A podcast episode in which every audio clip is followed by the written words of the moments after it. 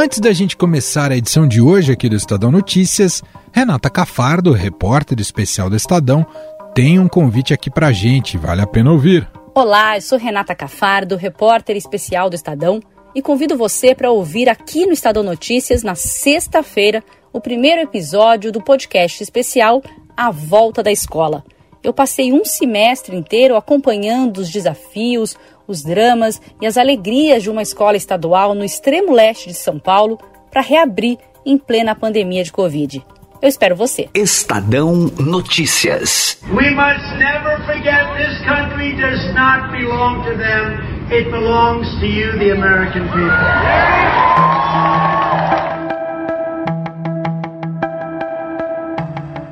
Donald Trump está de volta com seu bronzeado alaranjado e seu discurso inflamado para os republicanos mais extremistas.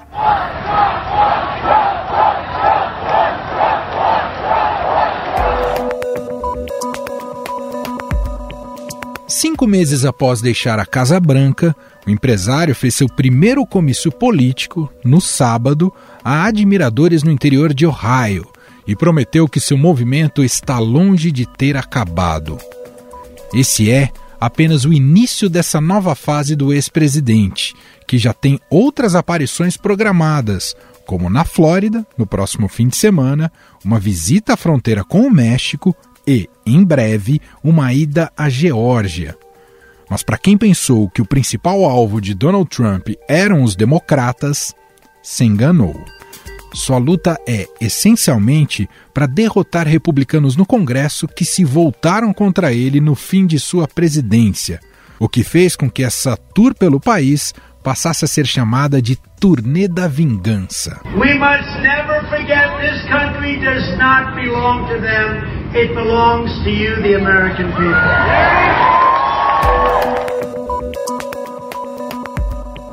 Além da revanche, o ex-presidente pretende mostrar, assim, sua força política junto à base republicana. Essa volta de Trump também é uma forma de não ficar fora dos holofotes, já que ele está banido das plataformas das redes sociais depois de divulgar mentiras sobre a eleição e incitar o ato que culminou na invasão do Capitólio em janeiro deste ano. And after this, we're going to walk down and I'll be there with you to the capital. Capital! Our capital! Our capital! Durante esse seu primeiro discurso, Trump voltou à velha retórica de que a esquerda radical pode acabar com o país, atacou a imprensa, os democratas, os imigrantes, defendeu policiais e voltou a dizer que a eleição em que perdeu para Joe Biden foi fraudada. If you win Ohio, and if you win Florida, you win. When that happens, nobody's ever lost. Nobody's ever lost. Muitos dos presentes traziam nas camisetas referências à narrativa falsa de que houve fraude na eleição americana de 2020 e que Joe Biden foi eleito de forma ilegítima como é o caso de Mark, aposentado de 62 anos. Eu tenho certeza que houve fraude. Baseado nos comícios que eu fui e quantas pessoas apoiaram Donald Trump, eu realmente acredito que houve fraude.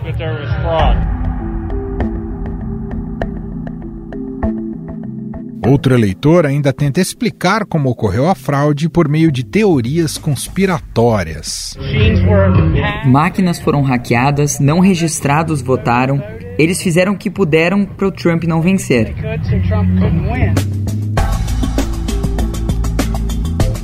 Boa parte dos eleitores de Trump leva o rótulo de negacionista e se nega a dizer se foi vacinado ou não contra a Covid-19. Tudo isso foi presenciado e captado em áudio pela correspondente do Estadão nos Estados Unidos, Beatriz Bula, que esteve neste comício do ex-presidente. Você foi vacinado contra a Covid? Eu, eu não vou comentar. Ok, mas por quê? Eu acho que isso é assunto pessoal meu e nos Estados Unidos nós temos a lei IPA.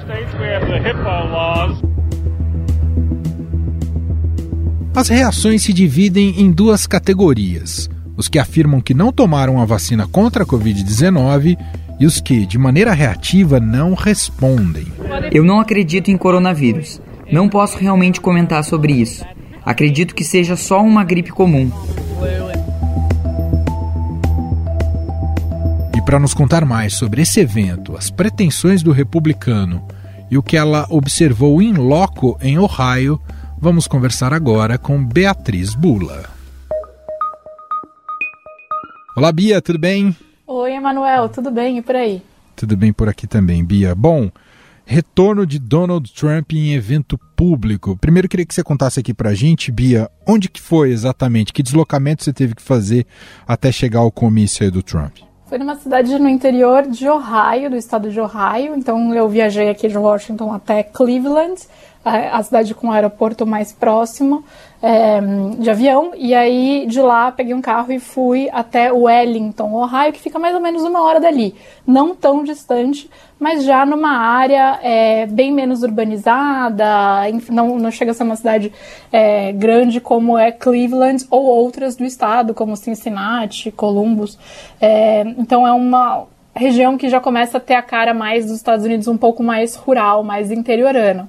E aí lá era um comício em um estilo de um parque de diversões, assim, rural, que é sempre em ambientes abertos, que o Trump faz esse tipo de evento é, durante a campanha também. Ele chegou a usar muito aeroportos é, na campanha do ano passado para poder chegar com um avião presidencial.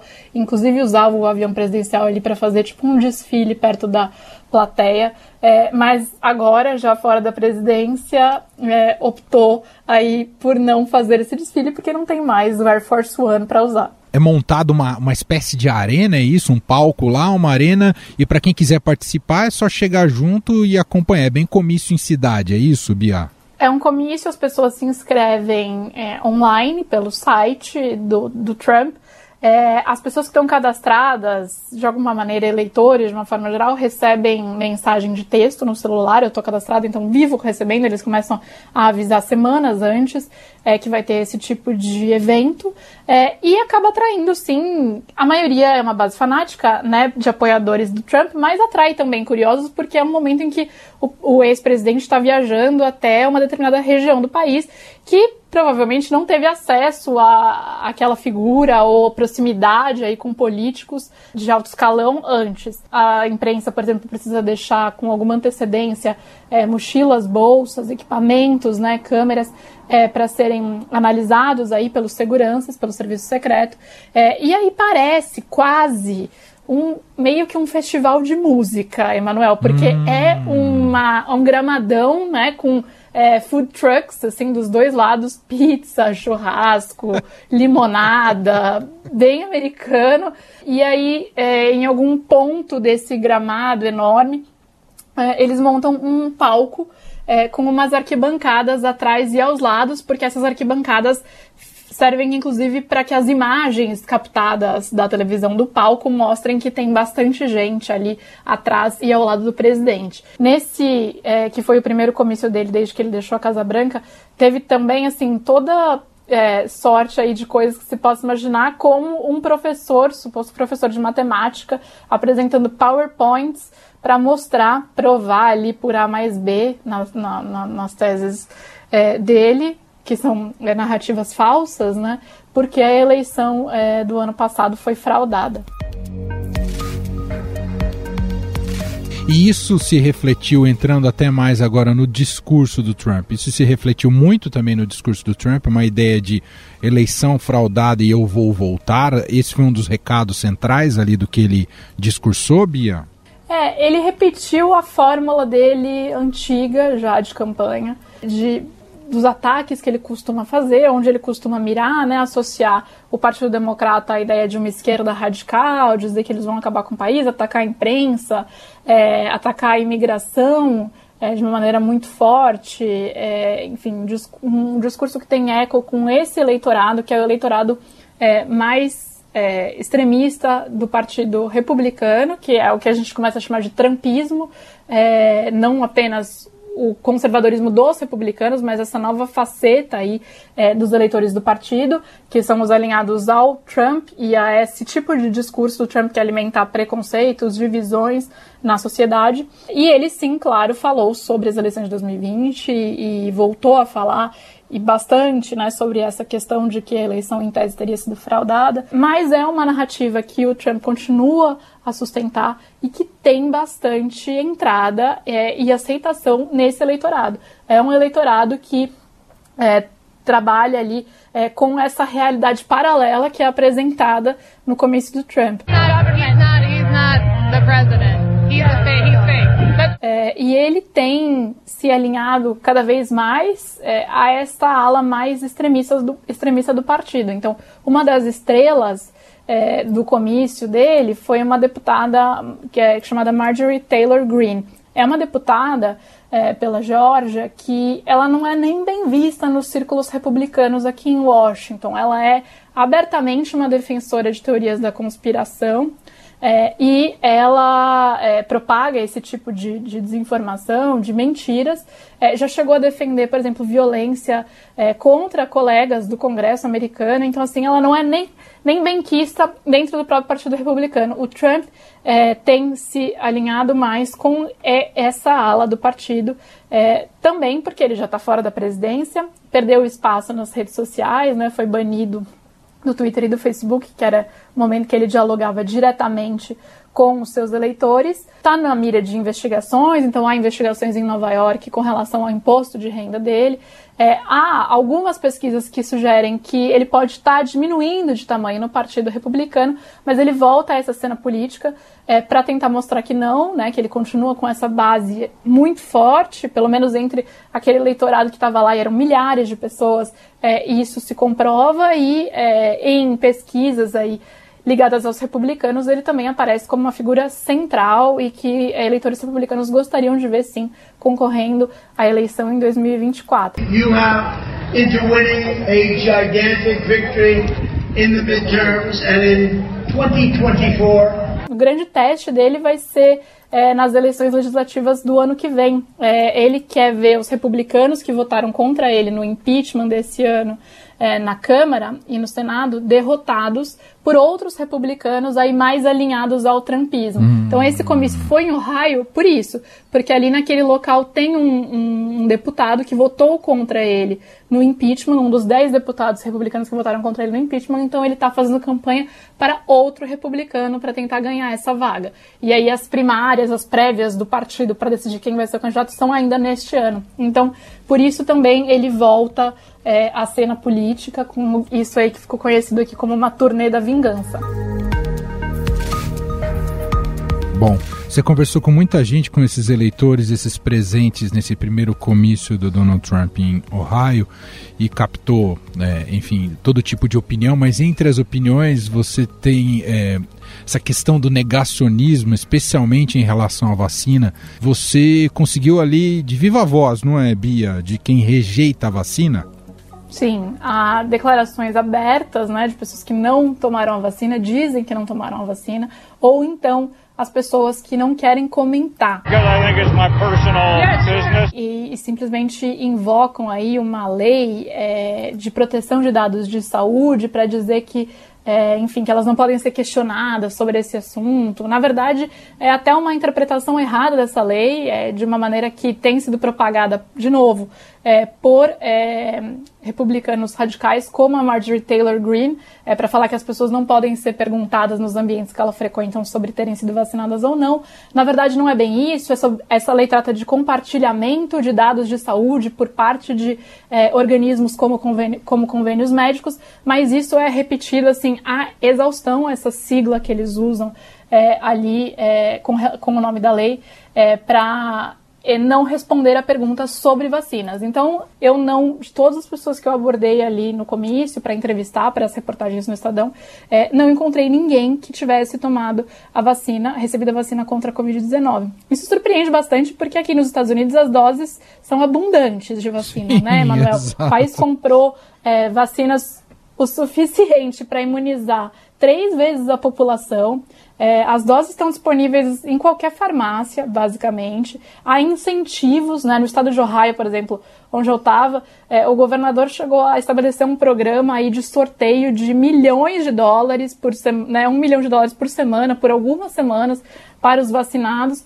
É, e mesmo assim há essa resistência a se vacinar por motivos variados, é, inclusive porque as pessoas não acreditam aí na gravidade da pandemia, apesar de ter é, vitimado aí milhares de pessoas nos Estados Unidos, pelo menos seis, mais de 600 mil pessoas morreram aqui no país, mas mesmo assim é, há quem continue com o discurso de que o coronavírus não é nada, é só uma gripe. See people falling down on the streets and nothing's changed, but all people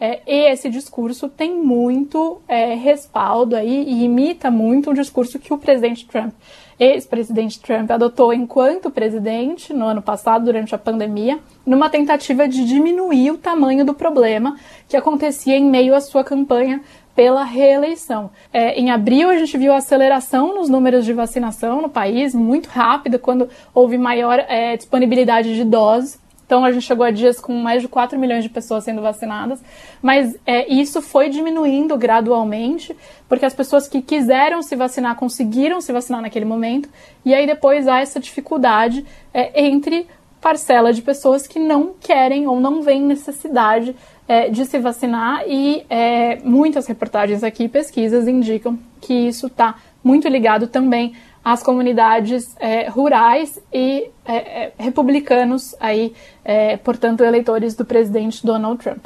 Muito bem, Beatriz Bula, correspondente do Estadão em Washington, contando um pouco mais dessa, desse, desse retorno do Trump, né, com a agenda pública mais forte neste comício em Ohio. Quem quiser mais informações e fotos, tudo mais, tem no portal do Estadão, estadão.com.br. Bia, mais uma vez, muito obrigado e até a próxima, Bia. Eu que agradeço, Emanuel. Até a próxima.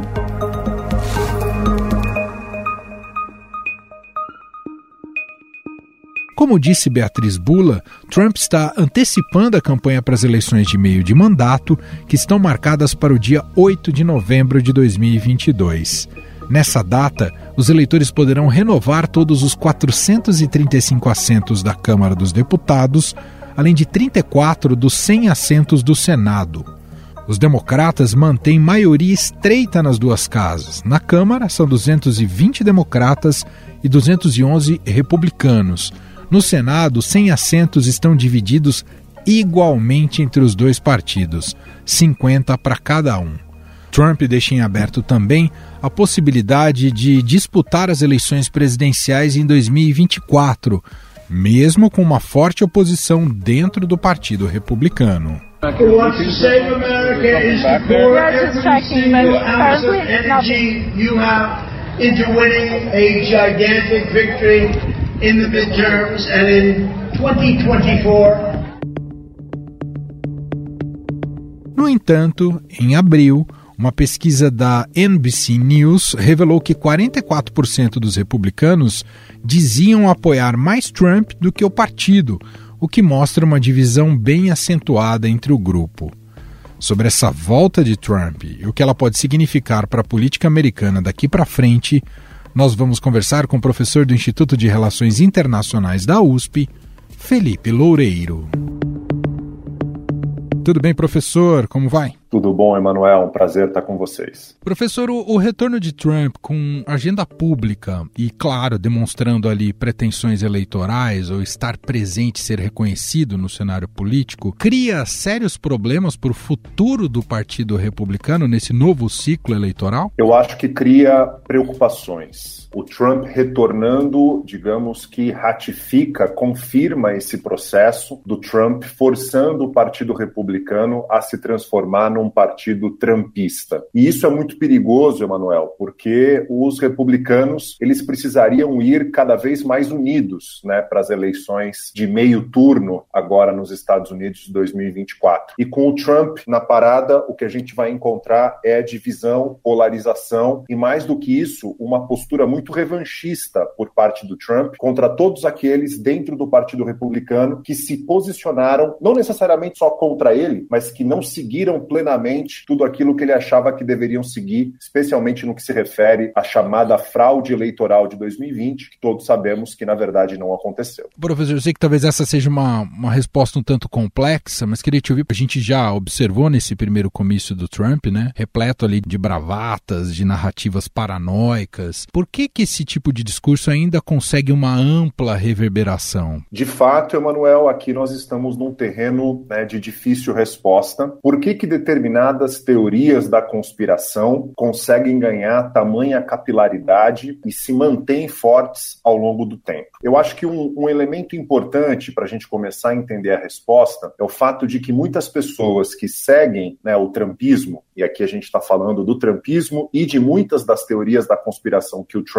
argumenta e defende, está relacionado à criação de uma verdadeira bolha em que uma determinada narrativa ela circula não só as pessoas com as quais você tem convívio, seus amigos, seus familiares, mas principalmente envolve quem você segue e com quem você interage nas redes sociais e principalmente quais os meios de comunicação principais que você tem contato. A gente sabe que nos Estados Unidos há determinados meios de comunicação que têm uma narrativa fortemente pró-Trump, que muitas vezes advogam teorias da conspiração e mantêm, portanto, determinados grupos sociais dentro dessa bolha epistêmica, dentro dessa narrativa fechada que acaba se preservando ao longo do tempo. E nesse fenômeno, a gente pode dizer que a democracia perdeu valor para uma importante parcela de algumas sociedades ocidentais, professor? Sem dúvida. É, é um elemento até contraditório, né? Porque muitos trumpistas né, e defensores do Trump sentem que, na verdade, a democracia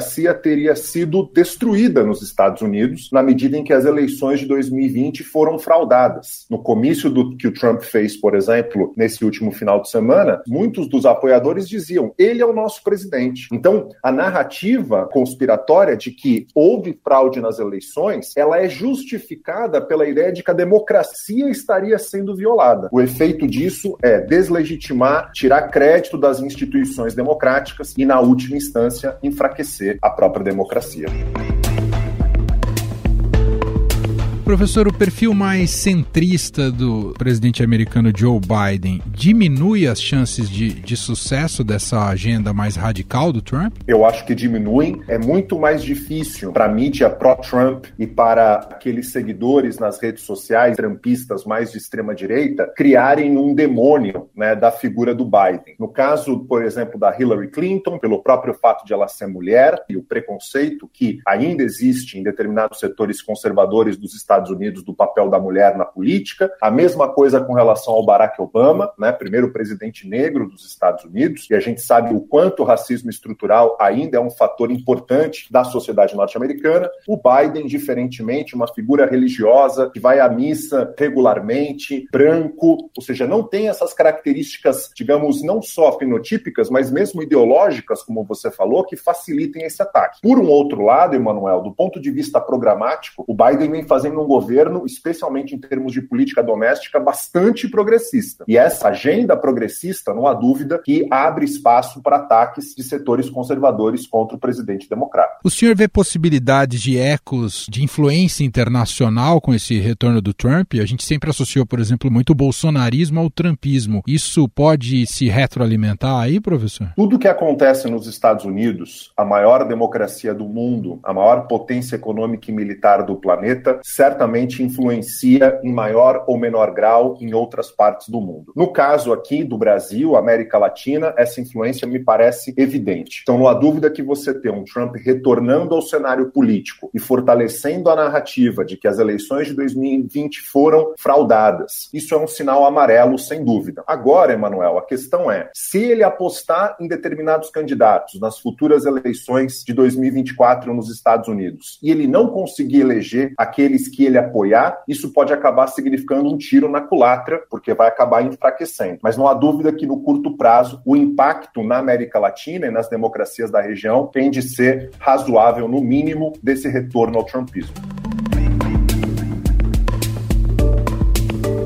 O Biden precisa entregar para que esse trumpismo não ganhe musculatura novamente, professor? Muitas coisas, Emanuel, mas eu acho que a mais imediata é entregar ou pelo menos criar condições para a criação de empregos com bons salários e que possuam boas condições de trabalho para aqueles que neles estão empregados. E não há dúvida né, que o Biden já vem se esforçando bastante nisso, tanto no pacote contra a pandemia, a gente vê aí um apoio significativo para parcelas mais desfavorecidas da população que sofreram economicamente no contexto da pandemia, o pacote de infraestrutura que ele vem negociando, que tende também a gerar uma grande quantidade de empregos, e essa preocupação de deslocar ou de realocar cadeias globais de valor ao fim de aumentar empregos dentro do país. Uhum. E um outro elemento fundamental, me parece, é a de garantir a legitimidade às instituições, mostrar que as instituições democráticas têm valor, que votar, portanto, faz diferença. E isso, obviamente, envolve desde políticas de saúde pública, que ele vem se saindo muito bem na pandemia, até a questão do racismo estrutural, policiamento, questão das universidades, apoio estudantil, questão imigratória. Então há uma, um conjunto de agendas, mas eu diria que se pudesse resumir em uma palavra, emprego e boas condições de trabalho são os elementos essenciais. Bom, a gente percebe que o trumpismo não morreu, né, que segue vivo, o próprio Trump agora tentando buscar protagonismo, ainda que tenha tirado dele um recurso muito importante, né, de comunicação, os perfis nas redes sociais. Esse papel das big techs, digamos assim, tem sido bastante discutido nessa praça pública, né, nessa questão da dinâmica democrática dos dias de hoje. Professor, vale alguma reflexão para o nosso cenário, pensando também como o bolsonarismo opera nessas redes sociais? Se criticou que as big techs demoraram para agir em relação ao Trump. Aqui elas estão atrasadas em relação ao Bolsonaro? Eu não diria que elas estão atrasadas, né? Antes mesmo do Trump ter perdido o seu perfil nas redes sociais, né? O Bolsonaro já teve alguns dos seus posts parcialmente bloqueados, né, pelas redes sociais, mas não há dúvida que essa é uma preocupação fundamental que precisa ser colocada. Eu acho que há um outro elemento que são os aplicativos de mensagem, que não são propriamente mensagens públicas que as pessoas colocam para as outras poderem interagir e que muitas vezes a gente tem uma maior dificuldade de controlar as fake news. Então, apesar de, evidentemente, alguma coisa já ter sido feita, especialmente no que se refere à questão da pandemia, para bloquear é, notícias falsas que muitas vezes eram colocadas por figuras identificadas com bolsonarismo, eu acho que ainda há um caminho importante a trilhar, especialmente no que se refere a aplicativos de mensagens entre pessoas e a possibilidade de enviar mensagens para grupos em grande quantidade. Nós ouvimos o professor do Instituto de Relações Internacionais da USP, Felipe Loureiro. Professor, mais uma vez, muito obrigado por participar aqui do nosso podcast. Um abraço. Obrigado, Emanuel. Sempre um prazer. Estadão Notícias. E este foi o Estadão Notícias de hoje, quarta-feira, 30 de junho de 2021. A apresentação foi minha, Emanuel Bonfim. Na produção, edição e roteiro, Gustavo Lopes, Ana Paula Niederauer, Jefferson Perleberg e Júnior Moreira Bordalo. A montagem é de Moacir Biasi e o nosso diretor de jornalismo, João Fábio Caminuto. Escreva pra gente, podcast@estadão.com. Um abraço para você e até mais.